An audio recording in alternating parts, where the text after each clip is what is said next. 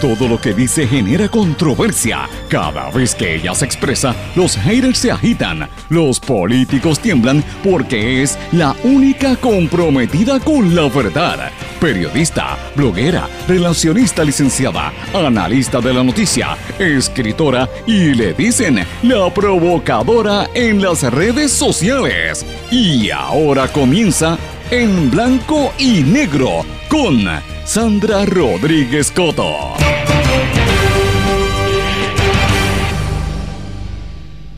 Se confirma el descontrol en las cárceles en el país, tal y como habíamos adelantado hace dos semanas en una serie en este subprograma en blanco y negro con Sandra. Muy buenas tardes y bienvenidos a esta edición de hoy, martes 11 de abril de 2023. Les saluda Sandra Rodríguez Coto. Confirma la investigación que habíamos hecho hace varias semanas sobre el descontrol que hay en las cárceles en Puerto Rico. Ahora detallan un presunto esquema para la introducción de drogas en los penales. Tal y como habíamos adelantado, los primos del gobernador Pierre Luis se declaran culpables de corrupción. Sin fondos, la Procuraduría de la Mujer. La exgobernadora Wanda Vázquez pidió dinero para su defensa, pero ahora dice que fueron sus familiares quienes le costearon el viaje de vacaciones para orar en España. Hoy se notifican los acusados en el caso Calamar por el que hay una serie de presos y se jamaquea la estructura política en el vecino país, en la República Dominicana. Entre los acusados y señalados se incluye al presidente de los negocios Autogermana y Autocentro en Puerto Rico. Congreso de Tennessee readmite a un demócrata que protestó contra las armas y hoy voy a hablar de los rostros de racismo en los Estados Unidos. Vamos a hablar de estas y otras noticias en la edición de hoy de En Blanco y Negro con Sandra. Esto es un programa independiente, sindicalizado, que se transmite a través de todo Puerto Rico en una serie de emisoras que son las más fuertes en sus respectivas regiones por sus plataformas digitales, aplicaciones para dispositivos móviles y redes sociales. Y estas emisoras son cadena WIAC compuesta por WYAC 930 AM Cabo Rojo Mayagüez, WISA WISA 1390 AM en Isabela, WIAC 740 en la zona metropolitana. También nos sintonizan por WLRP 1460 AM Radio Raíces, La Voz del Pepino en San Sebastián, por X61 que es el 610 AM 94.3 FM, Patillas Guayama y toda la zona del sureste y este del país, y por WPAB 550 AM Ponce y ECO 93.1 FM. Vamos de lleno con los temas para el día de hoy. En blanco y negro con Sandra Rodríguez Coto. Muy buenas tardes y bienvenidos a esta edición de En Blanco y Negro con Sandra. Mis amigos, le doy la más cordial bienvenida. Gracias por su sintonía y gracias por el apoyo. De hecho, quiero comenzar el programa. Como ya ustedes escucharon los titulares, venimos con varios temas. Pero antes que nada, quiero darle las gracias a todas las personas que me continúan escribiendo, que me han contactado, la gente que me ha llamado por teléfono, que fueron muchos, también a los, a los compañeros periodistas que se han acercado de distintos medios y ex periodistas encabezados por mi ex jefe. Eh, eh Peña, exdirector del periódico El Nuevo Día y exdirector del periódico El Vocero. Gracias a Héctor porque siempre ha estado ahí apoyándome a través del tiempo, al igual que eh, el compañero Daniel Nina, José Maldonado y otro grupo de periodistas que siempre están pendientes a lo que nos está aconteciendo. Y evidentemente quiero darle las gracias a todos los que me están sintonizando porque eh, han estado muy atentos a lo que tuvimos que denunciar en el día de ayer de ese intento burdo por acallar nuevamente este programa, porque cada vez que sacamos noticias en exclusiva que no la toca nadie, que nadie se atreve a tocar, porque estamos diciendo la verdad. Aquí parece que la gente coge miedo y en este caso pues se trata de un nuevo intento por acallarnos con una amenaza de demandarnos que vino de parte de eh, los abogados de los dealers de carro Autogermana y Autocentro, encabezados por los abogados Guillermo Ramos Luiña de la empresa 6 y 11 Corporation, el abogado Luis Manuel Rodríguez López de Autogermana, y los abogados Harold Vicente y el expresidente del Tribunal Supremo de Puerto Rico, Federico Hernández Denton, quienes tuvieron la osadía de amenazarnos y exigirnos a que quitáramos de nuestros podcasts algunas de las emisiones de este programa y que elimináramos algunos artículos simple y llanamente por nosotros denunciar un esquema de corrupción, un entramado que ha sido de los más terribles por lo menos en el vecino país, es un, un, terremoto político allá en la República Dominicana porque tiene que ver con el apresamiento y el, el procesamiento criminal de una serie de miembros del gobierno del vecino país vinculados a un esquema de corrupción y nosotros hemos trabajado esta historia hace más de dos años aquí en Puerto Rico porque se trata de, vínculos, ¿verdad?, económicos entre el gobierno dominicano, ¿verdad?, y, la, y los negocios aquí en Puerto Rico, específicamente con el presidente de los dealers de Autos Hermana y Autocentro y con el hecho de que el gobernador Pedro Pierluisi ya anunció hace varias semanas que dijo que estaba y que iba a cooperar con esta investigación. Así que eh, evidentemente de manera falsa y libelosa han acusado a este medio de difamar cuando la realidad es una y la verdad es una. Así que eh, yo sé que el público que nos está sintonizando sabe que estamos diciendo la verdad, sabe que estamos diciendo lo correcto y que esto es otro nuevo intento por tratar de callarnos. Así que quería comenzar dándole las gracias a toda la gente que me ha estado escribiendo y que me ha estado llamando, que son muchas. Así que eh, me, me, me conforta el saber que este programa pues tiene tanta audiencia eh, y que tanta gente pues nos, nos, comunica porque está escuchando lo que, lo que sucede. Yo voy a hablar un poquito más adelante sobre este caso, pero quiero comenzar el programa con un asunto un poco más cercano acá en Puerto Rico que tiene que ver también con un tema que nosotros denunciamos hace más de una semana. De hecho, antes de la Semana Santa habíamos trabajado, ustedes recordarán, una serie de reportajes que nosotros trabajamos aquí, que los publicamos como parte de unos reportajes que hicimos con periodistas de eh, periodistas independientes, ¿verdad? Adscrito a la Asociación de Periodistas Independientes de Puerto Rico y publicamos una serie de reportajes en los que estábamos denunciando los esquemas de corrupción y los problemas que hay al interior de las cárceles, específicamente en la cárcel Las Cucharas en Ponce y declaraciones y audios que presentamos de confinados y de familiares de confinados hablando del esquema y que y de cómo eh, los están maltratando, que estaban, no tenían acceso al agua, agua potable, que en algunas de las cárceles, ustedes recordarán, tuvimos el audio aquí, en algunas de las cárceles eh, de, las, de las celdas, allá en la cárcel de las cucharas, en el Ponce, y también en Ponce Mil, no había agua y que los presos, como no tenían, pasaban horas sin tomar agua, a veces tenían que tomar agua de los inodoros. ¿Ustedes recuerdan ese audio tan dramático?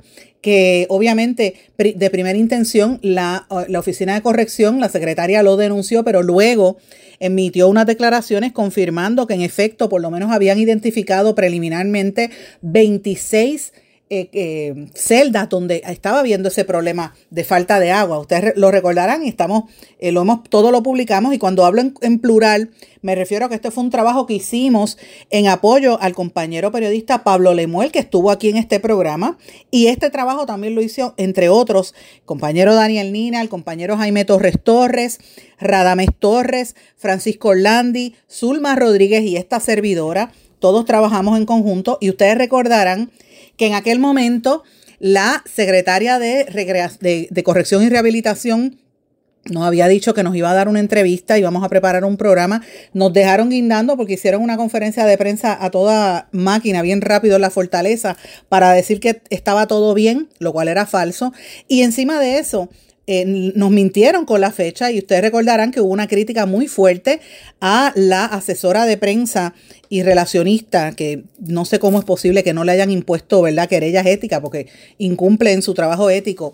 Jocelyn, eh, la, secretaria de Ortiz, de, la secretaria, la asesora de prensa de la secretaria de, de corrección, Ana Escobar, su asesora de prensa, Jocelyn Ortiz, le faltó respeto a, los periodistas independientes de este país con la información eh, que, no, que, que no brindó, ¿verdad? Para tratar de cubrir un secreto a todas voces, que eso se sabe que está pasando, que hay un descontrol en las cárceles de Puerto Rico, que hay unos líos en las cárceles, empezando por las violaciones a derechos humanos que se están cometiendo contra los confinados y contra los familiares de estos confinados, que mire, están en la cárcel porque delinquieron o cometieron algún tipo de, delitos graves y por eso están pagando, pero eso no significa que no sean seres humanos y más que nada sus familiares que tengan que estar sufriendo las consecuencias de la, de la ineptitud de esta agencia de gobierno que raya las violaciones humanas cuando tienes que obligar a los presos a estar,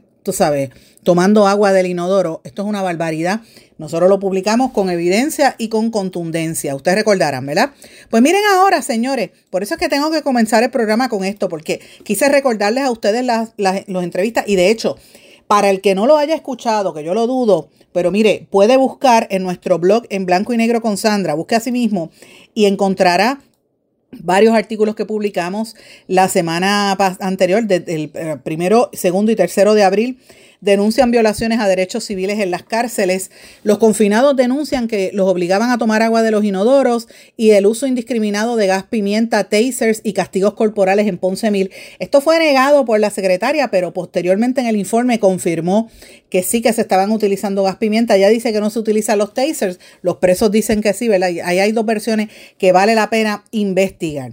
Pero bueno, ¿qué está pasando y por qué yo traigo este tema, señores? Porque ahora está trascendiendo finalmente. Nosotros eh, en conocimiento de esto anoche, bastante tarde, como a las 7 de la noche. Y hoy precisamente, parece que lo, estaba trabajando también en, en el periódico Primera Hora, que detallan un presunto esquema de drogas en las cárceles de Puerto Rico. Empleados aseguran que el traqueteo involucra reos que hacen trabajos de ornato. Miren esto, que son los reos, pero ven acá, para que entre droga en la cárcel, tiene que ser que o evidentemente alguien lo permite. Y esto es importante que se sepa, señores, porque cuando eh, uno analiza cuántos presos han muerto en Puerto Rico en los últimos meses, pues mire, es, es impresionante. Muchas de estas muertes se deben al uso del fentanilo. ¿Cómo entra el fentanilo a las, a las cárceles si no es porque alguien los deja entrar? Vamos, vamos a, no podemos tapar el cielo con la mano. Ese problema está ahí. Entre enero y febrero y finales de febrero, y quiero recordarles esto a los amigos que nos están escuchando, la secretaria Ana Escobar Pavón tuvo que admitir que se habían registrado 13 muertes en las cárceles de Puerto Rico, lo que levantó preocupación sobre la inseguridad. Y casi siempre que se muere un preso dicen, ah, esto es por causas naturales. Y dicen enfermedades crónicas, qué sé yo. Y pues las no naturales pues incluyen asesinatos y sobredosis con, con sustancia. Y para recordarle un poquito a la gente, entre el 2019 y el 2020 el Departamento de Corrección registró 59 muertes de confinados. Entre el 20 y 21 la agencia registró 21 muertes y eh, posteriormente entre el 21 y el 22 aumentaron a 23 muertes naturales, 16 no naturales, 55 pendientes. Y en lo que va de año, de este año, pues mira, la cantidad de muertes no se justifican, no las, no las logran identificar. Eh, y evidentemente, pues la pregunta es, ¿a qué se debe que esté muriendo tanta gente? Mire, y para recordarle un poquito, en la, en la complejo máxima seguridad de las cucharas. El 2 de febrero murió uno, el 18 de febrero murió otro en Bayamón, en, el 25 de febrero murió otro en las cucharas en Ponce, el 2 de marzo se reportó otra muerte en Guerrero en Aguadilla, el 9 de marzo otra muerte en el Centro Médico Correccional de Bayamón y así sucesivamente. Eh, y esto lo traigo a colación porque no podemos olvidar que hay una historia de horror vinculada a las cárceles de nuestro país. Recuerdan el pleito Carlos Morales Feliciano versus el gobierno de Puerto Rico sobre el abuso en las cárceles. Dentro de ese marco, traigo la noticia que hoy rescatan nuestros compañeros de primera hora, que detallan un presunto esquema de drogas en las cárceles del país y que involucra a supuestamente los reos que hacen el trabajo de ornato. Dice que el trasiego de drogas en las cárceles apunta a un esquema que involucra confinados que realizan mantenimiento en las vías públicas eh, y que por eso es que logran salir de las instituciones. esto se debe a que los listados de estos reos son manejados por líderes de organizaciones criminales dentro de las prisiones, quienes manipulan la situación para enviar algunos reos que respondan a la encomienda sin ser detectados por las autoridades. Según la fuente de este medio, los instrumentos que utiliza la agencia para registrar a los confinados cuando regresan a sus respectivas unidades solo detectan metales. Y el Departamento de Corrección y Rehabilitación se ha desintegrado paulatinamente. Ellos no tienen ya la unidad canina, que era la encargada de minimizar la entrada de sustancias controladas a las cárceles. Esta situación se relaciona al aumento de fatalidades de confinados, como mencioné, que ha venido validando el Instituto de Ciencias Forenses y que fue parte de la investigación publicada en este medio por el cual la oficina de, la oficial de prensa y la secretaria de corrección trataron Em, de, desviar la atención, empastelar la noticia para que la gente se confundiera y desviar la atención en nuestro país. Lo que pasa es que los, presos están trayendo las eh, la droga. Entre el 2020 y el 2022 fallecieron 70 confinados por el uso de fentanilo, que es un opioide sintético que es hasta 50 veces más fuerte que la heroína y 100 veces más fuerte que la morfina. ¿Cómo entra el fentanilo, repito, a las cárceles? Pues mira que los dejan pasar y ya no tienen la unidad carina, entre, entre otras cosas, que es lo que se está destacando en estas notas. Hablan de, por ejemplo, un equipo de, presos de, que fueron a, jugar baloncesto fuera de la, de la institución en Humacao y que en el lugar iban a haber políticos y pues como que le dan esos privilegios y cuando entraron tenían droga. ¿Cómo llegan a esa, esa actividad donde había droga? Esas son las preguntas que se tienen que contestar. También los privilegios que tienen estos presos, que incluyen eh, recibir televisores sofisticados como de 65 pulgadas, los plasmas, con todos los últimos muñequitos, hasta PlayStation. ¿Cómo puede un delincuente estar recibiendo estos beneficios dentro de la cárcel si no es porque está cumpliendo con una misión de, haber este, traído droga o, haber cumplido con algo? ¿De qué estamos hablando? Entonces, nosotros tenemos que plantear esto ante la incompetencia de la secretaria Ana Escobar y la corrupción de todo el entramado que tiene alrededor de asesores, empezando por la eh, oficial de prensa Jocelyn Ortiz, que para que la gente sepa, esta es la misma oficial de prensa que tenía en su roster de clientes al alcalde de Cataño, el Cano, convicto por corrupción, al, ex, al alcalde de Guainabo, Ángel Pérez, convicto por corrupción, y otros convictos por corrupción. Miren, miren qué joyita es la que maneja las relaciones públicas, la que nos hizo la trastada a nosotros hace una semana. Y esto es parte del trabajo que reitero inició el compañero Pablo Lemuel y otros periodistas como Jaime Torres Torres, Daniel Nina, Radames Torres, Francisco Orlandi, Zulma Rodríguez y esta servidora. Así que lo planteo porque hoy es primera hora quien está trayendo este tema en seguimiento y es bueno que la gente recuerde cómo fue que esto comenzó porque de verdad que eh, son situaciones muy fuertes que todavía es la hora que no se contestan y tienen que ver con lo que se vive en las cárceles de nuestro país. Pero bueno, hablando de las cárceles de nuestro país, prepárense porque posiblemente, no sé si para las cárceles aquí, pero a lo mejor van a un country club en los Estados Unidos. Los primos de Pierluisi levantaron las manos, no le quedó más remedio que aceptar.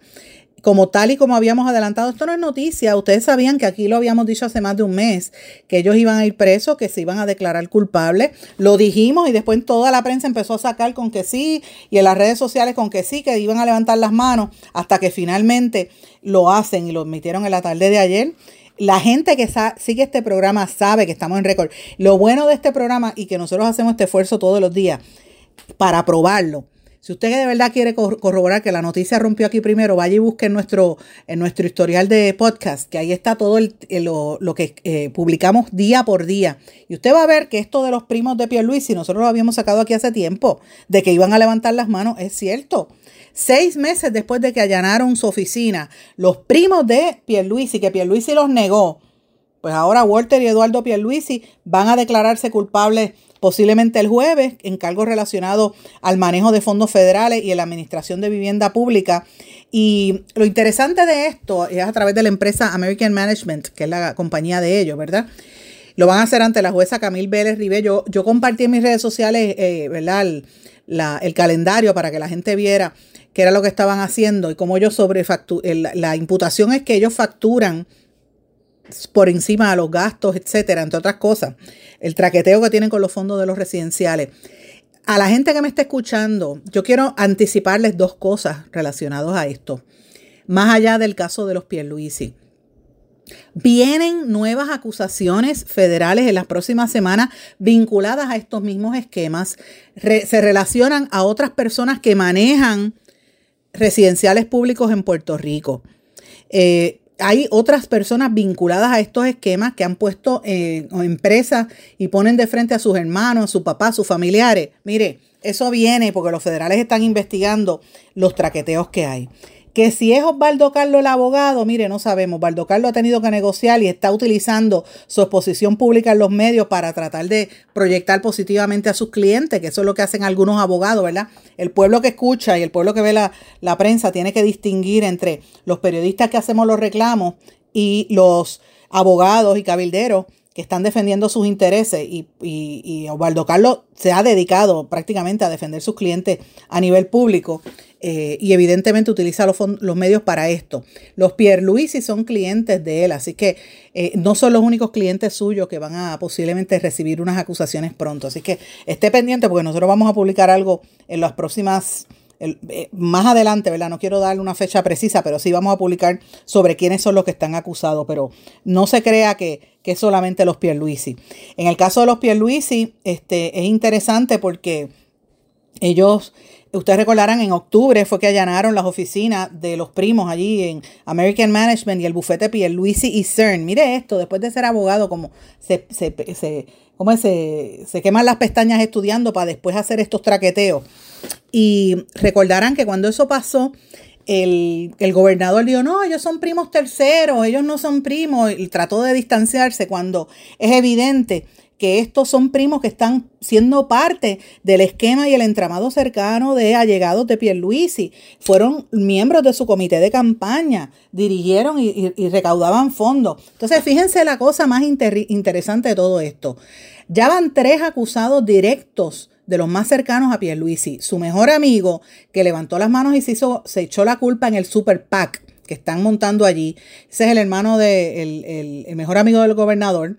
Y ahora los dos primos que él negó, pero después tuvo que aceptar que también eran parte de su comité de campaña en operaciones y en recaudación de fondos. Y ahora ambos están. Entonces la pregunta que hay que hacerse es que pasará, ¿verdad? Hay que, hay que plantearse, ¿hay o no hay acusaciones en camino? ¿Hay o no investigaciones federales a la pesquisa del gobernador? Mire, la, respuesta es sí. La respuesta es sí, porque aquí se sabe que cuando estaban investigando a Wanda Vázquez, trascendió y nosotros publicamos aquí toda la información de que también estaban investigando los super PACs. Por eso fue que metieron preso al, al, amigo del gobernador Fuente en el super PAC. La pregunta es, ¿en esa pesquisa viene Guillemar o viene el gobernador? Eso es lo que viene, lo próximo que viene. Por lo pronto, estos primos que habían sido sus oficinas allanadas en, el en octubre del año pasado, ahora el FBI pues dijo que, que tienen que ¿verdad? involucrarse en esta, en esta cuestión y que el jueves posiblemente van a tener que eh, levantar las manos ante el tribunal por los malos manejos, la acusación de los malos manejos de los contratos de administración de los residenciales públicos. Reitero, no son los únicos, vienen más en camino de este manejo de los residenciales y vienen también señalamientos muy cercanos a la creación de los super PACs en Puerto Rico. De hecho, voy a hablar un poquito sobre los super PACs cuando regrese de la pausa porque eh, conseguimos una información de lo que está pasando en Puerto Rico sobre la manera en que se, eh, ¿verdad? se está recaudando fondos para la campaña. Pero quiero mencionar, porque tengo poco tiempo en este segmento, que no se me escape esto, que también se vincula a, a estos entramados de corrupción me refiero al caso de la gobernadora no electa, la gobernadora constitucional, ¿verdad?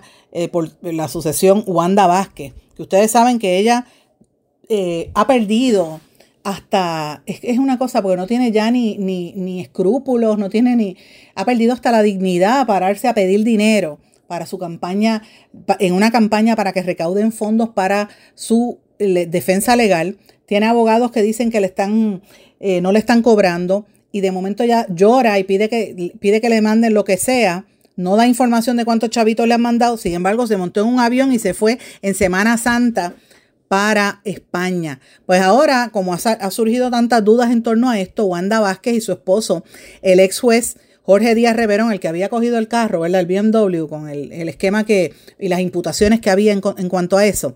Pues ellos se fueron de viaje de San Juan a Madrid el pasado 31 de marzo y se supone que regresen hoy a Puerto Rico. Los familiares de Wanda Vázquez han estado diciendo que este viaje de peregrinación religiosa fue costeado por, eh, por el papá de Wanda Vázquez y por un primo de la exgobernadora eh, y que no fue que ella lo pagó.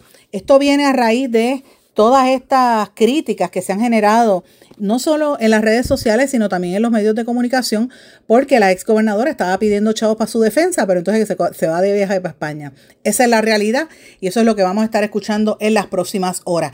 Tengo que hacer ahora una pausa. Cuando regrese, vengo con lo del Super PAC y sobre otros temas importantes aquí en Blanco y Negro con Sandra. No se retiren, el análisis y la controversia continúa en breve, en blanco y negro, con Sandra Rodríguez Coto.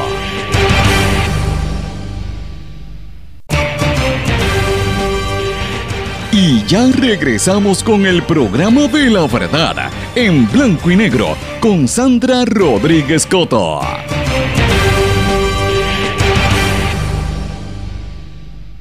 Regresamos en blanco y negro con Sandra. Bueno, antes de irnos a la pausa, les dije que quería conversar con ustedes una información que yo he estado recibiendo de cómo es que se está manejando el dinero en Puerto Rico, de cómo se reparte el bacalao, como dicen en la calle.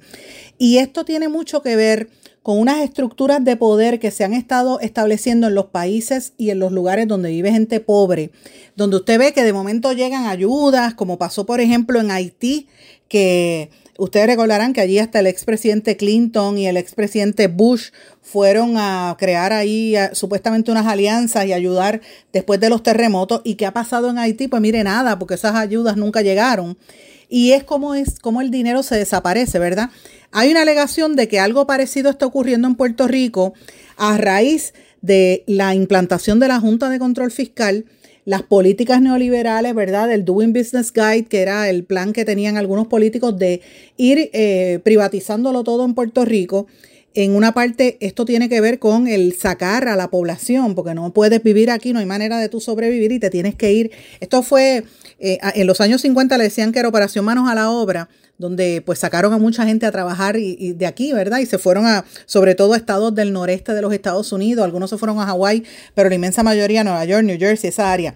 Ahora mismo en Puerto Rico ha habido un desplazamiento enorme de gente que no puede trabajar, no, no hay cómo vivir, cómo sobrevivir aquí con los costos energéticos sin luz. Señores, yo llevo, para que ustedes tengan una idea, yo llevo ya casi cinco días sin electricidad eh, y el vaivén daña los equipos. O sea, ¿cómo, ¿cómo tú puedes vivir en un país así? No hay manera. Y esto es, esto es por diseño, by design. Está ocurriendo en países pobres porque son parte de políticas económicas que se establecen para mantener a la gente bajo control. Yo quiero que ustedes escuchen un vídeo de un norteamericano de apellido Williams eh, y voy a poner el audio para que ustedes escuchen parte de esto y puedan entender lo que le voy a explicar a continuación. Deja ver si puedo compartirlo. They don't know how to survive unless that money comes free through the International Monetary Fund and the World Bank means from us. Attention to what's been happening in the so-called third world or the underdeveloped nations. This process is now complete. It's not going on. It's finished. They literally have bought those nations. Have you ever wondered what's going on there with the IMF World Bank? Every once in a while, on the back page of the newspaper, you read that Congress once again authorized another $100 billion or so to go to the World Bank. And then it explains very carefully that this money is being used for humanitarian reasons. It's being used to uplift the standard of living of these poor people. It's not being used for that at all. If it is, they're not doing a very good job because after all these years, you cannot point to one of those countries which has had its standard of living raised one iota by this vast expenditure of money, because it was never designed to do that. The money does not go to the people. It does not go to the industries or the businesses of those countries where it might have a chance of raising the standard of living. It goes to the politicians, doesn't it? It goes to the governments of those countries. And it is used specifically to, to perfect and strengthen the control mechanisms over their people. They have a better organized and equipped army.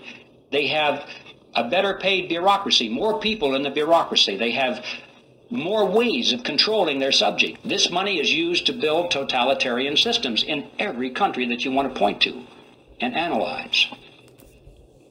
You see, these people, these leaders of these countries, for the most part, couldn't care less about the standard of living of their subjects as long as they live well they live in their mansions, have their yachts, their jet air- aircraft, and they go to New York and live in the Waldorf Astoria while they attend United Nations meetings. They're very happy with that. They have no ideology. Communism, socialism, fascism, capitalism, what difference does it make? Where's the money? That's it with these people. We know how welfare families in this country can be second, third generation families, and there's no hope at all of getting them off the dole because they can't imagine any other way of life. This happens at the international stage, too. We're dealing with countries now that are second, third, in some cases fourth generation welfare governments. They don't know how to survive unless that money comes free through the International Monetary Fund and the World Bank means from us. O a través de beneficios de los Estados Unidos. Yo quería, sé que estaba bajito el audio y en un momento había música, pero quería que escucharan eso porque cuando uno escucha ese tipo de planteamientos, uno tiene que tomar en, ¿verdad? Caer en cuenta y coincidir que eso es lo que nos está pasando aquí en Puerto Rico. ¿Sabe? La gente se ha acostumbrado a recibir beneficios y no hay manera de tú echar hacia adelante. Los pequeños y medianos comerciantes se les hace cada día más oneroso el, la cantidad de burocracia que hay en el gobierno, porque donde único hay empleos en el gobierno y los trabajos son para la gente que tiene palas políticas. Entonces, ¿cuál es la alternativa para la gente? Pues mira, irse. Y esto es parte del problema. Yo quiero mencionarle una situación que está ocurriendo en Puerto Rico, que quizá usted va a decir, Sandra, estás inventando, Sandra, estás exagerando, señores, no.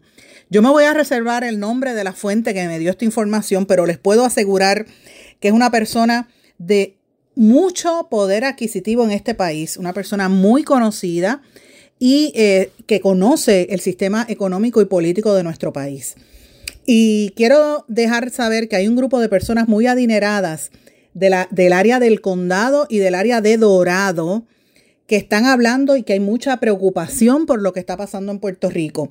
La semana pasada se reunieron con un tal Raúl Vidal Sepúlveda, y con una serie de contratistas de Pritco, además de un abogado que se dedica a tramitar las exenciones de la ley 60 o la ley 2022, como le decían antes. Es que hubo una actividad en esa zona, en el área de Dorado, donde él se representó como que él estaría decidiendo quiénes van a ser los próximos líderes locales electos y que se están organizando unos super PACs políticos siguiendo el mismo modelo del hoy convicto Joseph Fuentes, amigo íntimo del gobernador Pierluisi, para ellos estar identificando quiénes son estos empresarios de leyes 2022, o sea, ley 60, y otros empresarios locales que van a estar aportando a estos super PACs. Ustedes saben que esto se liberalizó y están creando varios super PACs. Y esta persona anunció que él era una especie de kingmaker y que las próximas elecciones ya están decididas. Oigan esto y escríbanlo. Hoy es 11 eh, de eh, abril. Dice que ya las próximas elecciones están decididas y que esto lo va a decidir los super PACs y que no se debe perder tiempo dándole dinero a campañas de candidatos que no van a ganar. Hay que aportar a los que se sabe que no van a perder y que esto va a suceder por unos mecanismos que van a estar ocurriendo en las elecciones. Este fue un comentario que no pasó inadvertido en los grupos donde hubo esta reunión y estamos hablando de una reunión de gente de mucho poder adquisitivo en nuestro país, muchos de los cuales son extranjeros, no son puertorriqueños, pero había puertorriqueños también allí y había funcionarios de alto nivel de esta administración. Y esta persona los amenazó diciendo que él tenía acceso incluso a los números de seguro social e información personal de, las, de, de los individuos que están bajo la ley 60 eh, y que si no aportaban dinero a los super PACs, les iban a eliminar su exención contributiva si no seguían las instrucciones aquí en Puerto Rico. Así que esto, la gente, estos, empresarios que vienen de afuera, lo tomaron muy en serio.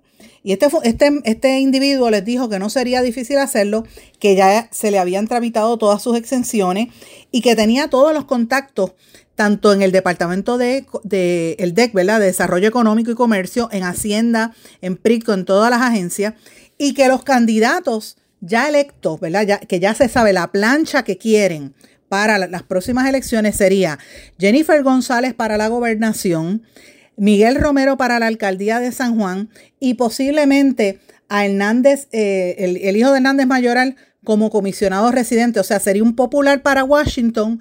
Eh, la, gobernadora sería eh, Jennifer González PNP y el alcalde de San Juan se mantendría Miguel Romero y que esos van a salir electos y que ellos van a, también a cooperar con un periodo de transición que viene ahora en el desarrollo económico por la salida de Manuel Sidre. Están anticipando que Manolo Sidre se va de desarrollo económico.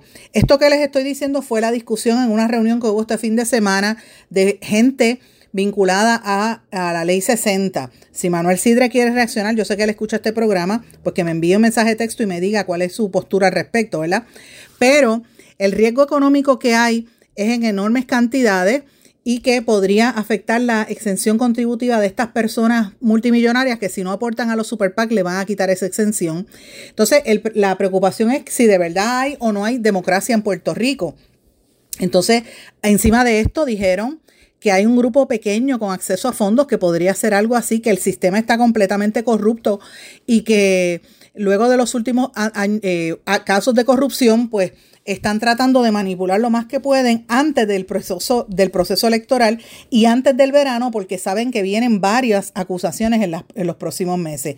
Hay gente de estos empresarios de la ley 60 extranjeros que están bien preocupados de que esto tenga repercusiones sobre sus negocios y sus inversiones en Puerto Rico y que ellos ahí han tomado conciencia, estoy traduciendo mientras hablo con ustedes, de, ellos han, they have realized, ¿verdad? Han asumido, se han, eh, se han dado cuenta de las repercusiones que hay y del nivel de corrupción tan grande que hay en Puerto Rico y ahora mismo el miedo cunde, cunde el pánico por el efecto económico que esto podría tener, por lo menos en ese sector de inversionistas extranjeros en Puerto Rico. Así que esto que les estoy diciendo no es una teoría de conspiración, como dice el compañero Jonathan Lebron la que se pasa relajándome en los chistes que él hace. No es una teoría de conspiración, esto es una información que viene de unas fuentes muy serias, gente muy prominente en nuestro país, y por eso puse el audio, porque es parte de lo que se está circulando entre toda esta gente de alto nivel. Así que en las próximas semanas vamos a estar escuchando sobre la creación de estos super PACs para las campañas políticas, pero ya ustedes saben que quieren montar ya eh, la estructura que quieren es a Jennifer González para la gobernación, Miguel Romero para San Juan y posiblemente a, Hernández Mayoral, el hijo de Hernández Mayoral como comisionado residente. A mí lo que me preocupa es que estén prácticamente extorsionando eh, eh, obligando a, estas a estos empresarios de la ley 60 a que aporten a las campañas políticas. Y quiero también traer otro tema brevemente antes de, irnos a la pausa, porque este segmento es corto. Quiero mencionarles también que hubo en el día de ayer, estuvo el comentario general, mucha gente indignada. El compañero eh, y amigo Miguel Rodríguez Casellas, el, arquitecto que está en Puerto Rico, tomó un puso un vídeo de la demolición de una casa antigua en el condado, eh, que era de las últimas que quedaba allí en el condado. Pues señores, esto quiero precisar que sí que se demolió, era donde estuvo eh, en una residencia y después estuvo allí el restaurante de Chilis. Y hace unos meses en esa zona se habían puesto unas querellas porque estaban cortando manglares de manera ilegal y por supuesto recursos naturales no hizo nada porque la secretaria no hace nada, nunca, nunca hacen nada destruyeron aquello allí y ahora destruyeron ese, ese edificio histórico para construir posiblemente un, edificio moderno, eh, un multipiso. De eh, y obviamente, pues obviamente volvemos a lo mismo. ¿Cómo es que permiten los, cómo es que se dan estos permisos de verdad? Y, y, la pobre planificación en una zona donde había una vivienda, ahora van a haber 22 viviendas, un edificio altísimo, cuando la infraestructura no está por eso es que usted ve que se inundan las calles en todo, desde, desde el condado hasta casi este, hasta Verde cuando llueve. Todo eso se inunda porque no hay infraestructura suficiente y no se sabe por qué se siguen dando estos permisos. Y más que nada para destruir edificios históricos que no se protegen. Así que esto es parte también de lo que se ha estado denunciando en las últimas horas. Tengo que hacer una pausa. Cuando regrese vamos a hablar de otros temas importantes aquí en Puerto Rico. No se retiren, el análisis y la controversia continúa en breve, en blanco y negro, con Sandra Rodríguez Coto. En mi pueblo se chinchorrea bien duro. Aquí me cubren mi plan médico y en tu pueblo también. En mi pueblo es donde tenemos las mejores vistas. Aquí cubre mi plan médico y en el tuyo también. En mi pueblo se goza de verdad. Aquí me cubre mi plan y en tu pueblo también. Plan de salud Menonita. En todo Puerto Rico. El plan médico que te cubre con una extensa red de médicos, especialistas y laboratorios. Además, te cubre en el hospital de tu preferencia en cualquier lugar de Puerto Rico. Plan de salud Menonita. Pero tú sabes cómo es esto que te la la A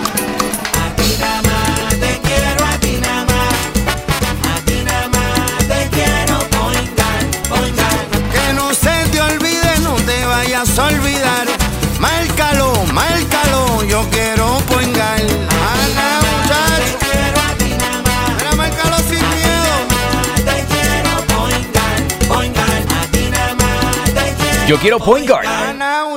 Quítese el dolor de cabeza con sus obligaciones de contabilidad con los servicios que presta Villalba y Villalba Company. Directo, personal y con sensibilidad humana. Lo que se busca es un verdadero asesor de contabilidad para todo tipo de servicio de contabilidad, pago de IBU, pago de nómina, informes trimestrales y anuales y otros. Ofrecen servicio directo personalizado. Villalba y Villalba Company. Para orientaciones, su teléfono el 939-336-5774.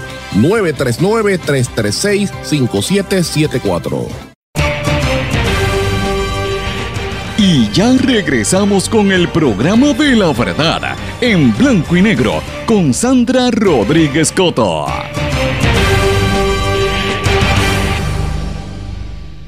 Regresamos en blanco y negro con Sandra. En esta parte final quiero mencionar varios temas que son importantes, pero se relacionan a lo que hablamos en el segmento anterior un poco. Tiene que ver con eh, la, frustración que tiene el pueblo puertorriqueño que no consigue trabajo, que la vida está bien difícil, que se le va la luz todos los días y Luma no, no da explicaciones, etcétera. Pues mire, esto ha provocado una caída libre en la tasa de natalidad porque la gente no está pariendo, la gente se va. Ese es el tema de discusión. Eh, y hoy el periódico El Vocero trae un artículo muy bueno en seguimiento a este tema, los recomiendo que lo lean, eh, de la Universidad de Puerto Rico que está anunciando que van a hacer un foro para estudiar alternativas antes de que ocurra lo que ya se vaticina que es una catástrofe demográfica, que nos vamos a quedar sin gente. O sea, un Puerto Rico sin puertorriqueño que era parte del, del, plan que había desde el principio. Así que lo planteo para que busquen esa historia en el periódico El Vocero. A la amiga demógrafa Judith Rodríguez habla de que es una cuestión histórica, que se necesita mayor participación de la mujer y que hay que darle menos, hay colaboración en los roles a la mujer para que puedan volver a, a parir, ¿verdad? Pero si se le hace difícil a uno tener hijos, eh, cuido, centro de cuido, ayuda, pues mire, las mujeres no quieren parir o si paren es uno o dos niños, no quieren tener más como antes. Así que, eh, y cada vez más la edad, la gente en la edad reproductiva se está yendo de nuestro país. Así que esto es un problema serio. No va a haber quien trabaje aquí, no va a haber quien pague por las deudas. Vamos a ser un país de viejos, mucho más rápido de lo que estamos anticipando. Así que esto es un tema que tiene que ser prioritario. Quiero también mencionar la denuncia que han hecho los alcaldes que están pidiendo auxilio ante los recortes de los servicios esenciales, la Asociación de Alcaldes, que son los populares, están diciendo que ya le han quitado 350 millones de dólares a los municipios. Y esto se sabía porque la Junta de Control Fiscal no solamente viene a, a, cobrar el dinero de los bonistas buitres, a hacerse ricos ellos con los abogados y los contratos que dejan a gente como Natalia Yaresco y a todos, que ahora está en, creo que está en una de las uno de, estos este, firmas de, de auditoría, ¿verdad? Eh, y todos los que estuvieron en la Junta, cómo, cómo han accedido a información privilegiada para después seguir haciendo sus negocios. Pues no solamente es eso, ellos también vienen a recortar. Van a, a, la Universidad de Puerto Rico, vienen recortes adicionales, o sea, la quieren seguir destruyendo porque ellos no creen en la educación, ellos no creen en, en, en, aportar, ellos lo que quieren es coger el dinero. Pues mire, para los municipios lo mismo. Ya les han recortado sobre 350 millones, vienen nuevos recortes y la Asociación de Alcaldes está previendo, esto lo dice el candidato incluso a la gobernación del Partido Popular, Luis Javier Hernández, presunto candidato, ¿verdad? Está advirtiendo de que estas, estos recortes van a significar que van a tener que empezar a cobrar por el recogido de basura por la seguridad pública, por el manejo de emergencia y los deportes, todo lo que tiene que ver de los servicios que dan los municipios, eso es lo que viene por allí. Y estos son los populares, pero señores, los alcaldes PNP también están bien preocupados. Y no solamente eso, mire lo que pasa en otras agencias. Aquí no confirmaron a la procuradora de las mujeres, pues mire, ahora la oficina de la procuradora no tiene fondo, tiene 48 emplea eh, posiciones vacantes desde el año 2019 y no han podido contratar más personal porque no tienen el dinero, no tienen ni siquiera procuradora.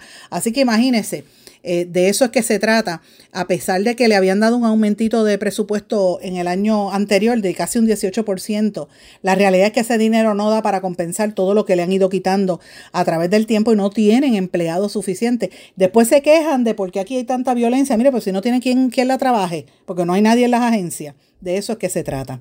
Señores, hoy es un día histórico. El, el presidente de los Estados Unidos firmó ayer en la tarde una ley que pone fin al estado de emergencia nacional decretado por la pandemia del coronavirus. Mucha gente dirá, ah, eso no existió, el virus fue inventado. Mira, aquí murió un montón de gente, en Estados Unidos también.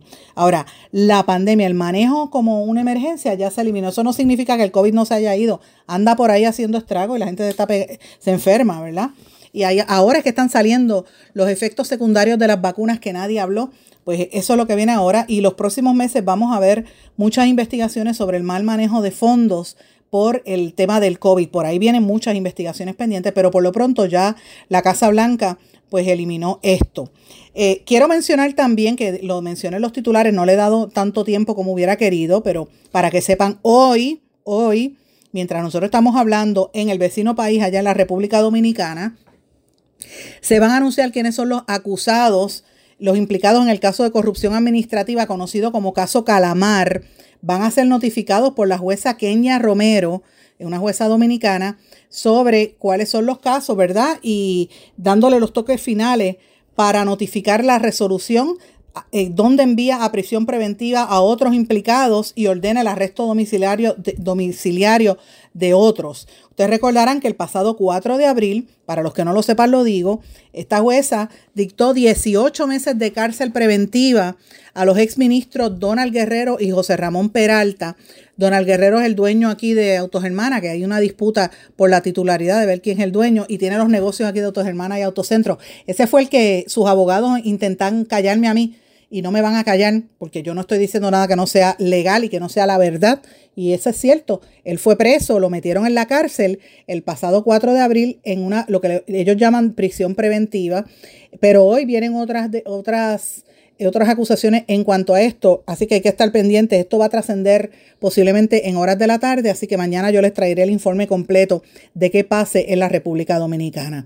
Acá en Puerto Rico también quiero mencionar, el Instituto de Cultura Puertorriqueña anunció que puso en disposición de la comunidad académica e investigadores 10 nuevos fondos y 20, 29 nuevas series documentales en el Archivo General de Puerto Rico. Y esto es parte de unos recursos que están eh, recibiendo a través de una colaboración de mi universidad Alma Mater, Rutgers University, que fue donde yo estudié en New Jersey, que eh, ha hecho una iniciativa junto con, eh, de acuerdo colaborativo, con la Archivera General de Puerto Rico, Hilda Ayala, para mejorar los recursos del Archivo General. Yo estoy muy pendiente a lo que está pasando en el Archivo General y conozco varios escritores famosos que escuchan este programa que me han dicho que esté pendiente a lo que está sucediendo allí eh, y que recuerden que el Archivo General es donde están todos los documentos de nuestro país. Así que usted que me está escuchando tiene que prestarle atención cómo se manejan esos, esos, esos documentos, quién tiene acceso a esas bases de datos y qué se puede quedar y qué se puede borrar y qué se puede desaparecer de los archivos que hay en nuestro país. Pues esto es importante que estemos atentos a este anuncio que acaba de hacer el Instituto de Cultura, está en algunos medios publicados. Eh, si se fijan en el programa ni ayer ni hoy, bueno, tengo que mencionarlo hoy, porque es que ayer no quise. No, no me dio la gana de, mencionar la asquerosidad del Dalai Lama, pero lo quiero mencionar ahora. Él se disculpó después de pedir en una foto a un nene que le chupara y que le diera un beso en la lengua. Y dice que eso era una broma. Es una asquerosidad, eso es reprochable. Y eso no es falta, eso no es ingenuidad. Eso es, esto es una, una, falta de respeto en un momento donde hay tantas víctimas de. O sea, esto, esto no hay excusa. Eh, y el que esté hablando de este tema, y más que nada el que esté compartiendo las fotos del niño también se presta para esto. Es una, es una barbaridad. Absurdo cómo, cómo se utiliza siempre a los niños. Así que yo no quería hablar de este tema, pero para mí, los que me preguntaron ayer, mire, es una asquerosidad. No quiero, porque aquí eh, cuando no se respeta la dignidad de un ser humano, en este caso un niño, pues mira, no hay respeto, no me importa si es un líder religioso, así que eso no tiene nada que ver. Quería mencionarle, mis amigos, ustedes saben también en otro caso, volviendo a los Estados Unidos, que en el estado de Tennessee ha habido un expulsaron a dos legisladores negros de la Cámara de Representantes porque estuvieron protestando en contra de las armas. Ahora el Congreso de Tennessee readmitió a uno de estos eh, demócratas. El Congreso en su mayoría es republicano. Y entonces estos ex legisladores van a pasar a la historia tomando la batuta de, de, la libertad de expresión y del derecho a hablar, ¿verdad?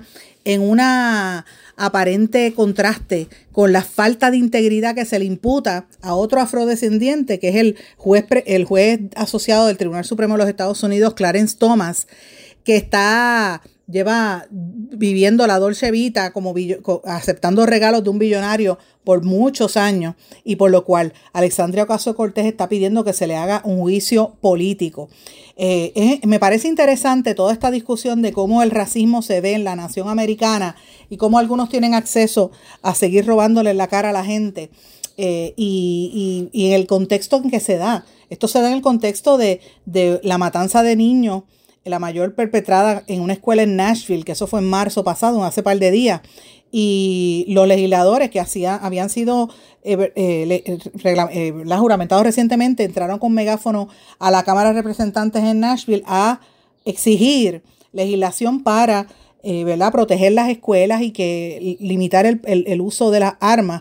Pero como usted sabe que en Estados Unidos los republicanos, en su mayoría de estos estados donde son mayoría blanca, y ellos pues obviamente en vez de legislar para limitar o, controlar el acceso a las armas, linchan políticamente a quienes se le oponen. Entonces esto es una lucha fratricida en la nación americana. Yo les invito a todos los que me están escuchando que busquen el periódico El Vocero. Hay una columna que publicó ayer lunes mi amiga Catherine Angueira sobre este tema que me parece magistral. Es la única persona que lo ha trabajado de esta manera y es lo que está pasando en Estados Unidos. Es la perdón, la lucha racial y la lucha de poder político entre republicanos y eh, los demócratas. Y es una, eh, de verdad que es una vergüenza para, para los Estados Unidos. demuestra, disculpen, demuestra la, la falta de, de, compromiso que hay con el pueblo. Pero bueno, antes de terminar, quiero también hacer un llamado de los intentos de, limitar la libertad de expresión y libertad de prensa que siguen ocurriendo en todo el planeta. Esta vez es en el, en el país eh, suramericano de Bolivia. En Bolivia, varios grupos de periodistas han estado circulando una carta al gobierno, particularmente al vicepresidente del país, David Choquenhuanca, para que elimine un artículo conocido como la mordaza, que es una ley que está tratando de atentar contra la libertad de expresión y por lo cual se mantiene en estado de emergencia en la prensa. Esto es la Asociación Nacional de Periodistas de Bolivia, la Asociación de Periodistas de La Paz, la Confederación Sindical de Trabajadores de Prensa de Bolivia y otras asociaciones en diferentes regiones que están llamando la atención sobre esta ley de mordaza donde prácticamente están tratando de penalizar el ejercicio del periodismo, que es un derecho constitucional y un derecho de, la ciudadanía, lo cual es la libertad de expresión. Así que están tratando de que se elimine ese párrafo donde, entre otras cosas, pues lo que eh, es que eh, impondría una sanción de tres años, de tres a siete años de cárcel a las personas que supuestamente difundan algunas ideas por algún medio que tenga que ver sobre temas que consideren que es superioridad, superioridad racial, que promuevan o que justifiquen el racismo o que supuestamente difundan discursos de odio cuando no se identifica cómo es ese proceso. Es, una, es un subterfugio que están utilizando para implementar ¿verdad? Este, este régimen de, de terror y de limitación de acceso y de y de censura previa a los periodistas en ese país. Así que lo planteo, señores, porque fíjense cómo se está dando esta dinámica. No es exclusivo en Puerto Rico, no es de Estados Unidos, esto es global. Hay unas estrategias globales para ir limitando el acceso al trabajo periodístico, al trabajo de la prensa. Nosotros tuvimos una victoria grande aquí hace dos semanas con el tema de eh, la, ley que el Tribunal Federal en Puerto Rico declaró inconstitucional, el caso que llevamos el compañero Rafael González y esta servidora y nos, nos, representaron los abogados de la ACLU contra el gobierno de Puerto Rico y lo ganamos, eh, determinando que eso es un proyecto eh, inconstitucional de su faz. Pues mire, eso mismo está pasando en otras partes del, del, planeta y hay que estar observándolo porque es una tendencia para que usted no se entere. Mientras más redes sociales hay, que se supone que haya más acceso, mientras más se expandan los medios de comunicación masiva, eh, y más acceso hay a plataformas a través de Internet, de, emisoras de radio, por ejemplo. Mucha gente lo escucha por, por Internet, no necesariamente por aire, sobre todo los puerto, en el caso de Puerto Rico, los puertorriqueños de la diáspora. Pues mire, esas cosas es una amenaza para quienes quieren controlar el, el discurso, controlar la información. Y esas prácticas de crear leyes para limitar el acceso a la prensa es precisamente para eso. Sea en Bolivia, sea en Chile, sea en, en, en, China, en Rusia o en Estados Unidos, hay que combatirlo y evidentemente en Puerto Rico también. La libertad de expresión y la libertad de prensa tienen que ser absoluta. Tiene que haber libertad de prensa para poder publicar las informaciones veraces. Claro, si usted está diciendo algo que no es cierto, eso no es, eso no es prensa, eso no es responsable. Yo me refiero al trabajo serio y ético de la prensa eh, independiente y de la prensa corporativa también. El trabajo real del periodismo que busca la verificación de los datos. Mis amigos, con esto termino por el día de hoy. No sigan antes darle las gracias por la sintonía, gracias por el apoyo y nos volvemos a encontrar en otra edición más de En Blanco y Negro con Sandra. Que pasen todos muy buenas tardes. ¿Se quedó con ganas de más? Busque a Sandra Rodríguez Coto en las redes sociales o acceda a en blanco y negro.blogspot.com porque a la hora de decir la verdad solo hay una persona en la cual se puede confiar. Sandra Rodríguez Coto en blanco y negro.